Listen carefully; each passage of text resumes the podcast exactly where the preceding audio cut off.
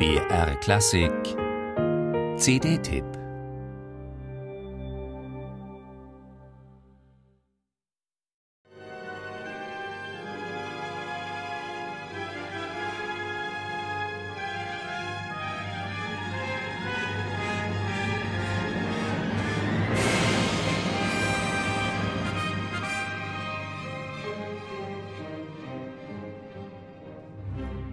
Unheil kündigt sich an zu Beginn des klagenden Liedes von Gustav Mahler.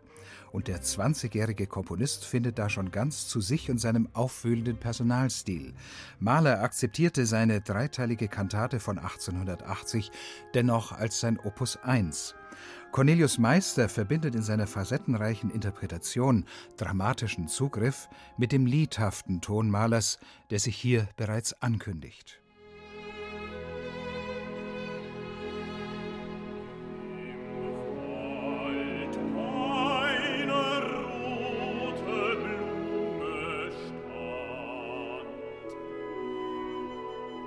Auch dank so renommierter Solisten wie dem Bariton Adrian Eröth zieht Mahlers Schauerballade in ihren Bann.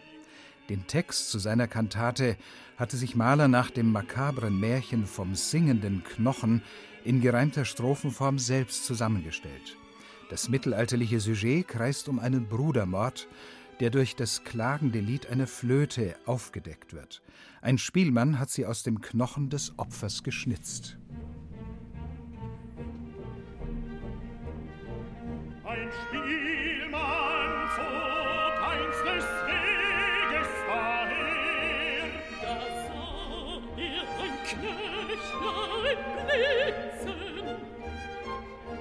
Geschickt hat Mahler den Text in seiner frühen Talentprobe auf die Gesangspartien verteilt und mit dem Orchester verwoben. Die Solisten erzählen die Geschichte, der Chor kommentiert. Den magischen Moment, wenn die Stimme der Flöte den Mörder entlarvt, vertraute Mahler einem Knabenalt an.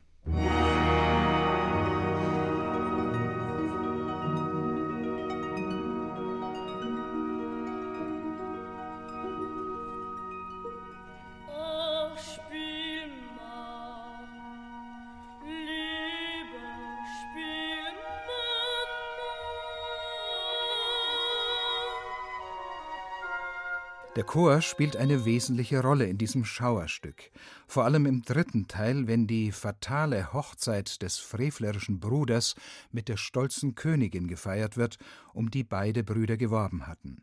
Die Wiener Singakademie bringt sich machtvoll ein, und Meister hat den riesigen Apparat bis zur Schlusskatastrophe sicher im Griff.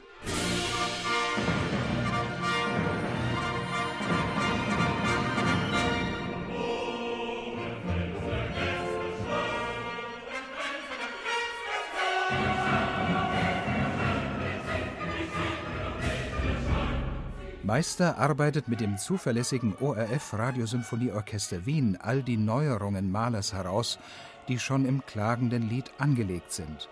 Seinen Sinn für Klangfarbe und Instrumentation, seine Experimente mit dem Raumklang, seine radikal subjektive Weltsicht. In den Vor- und Zwischenspielen setzt Meister auf kammermusikalische Transparenz. Bis zum finalen Schockmoment hält er die Spannung.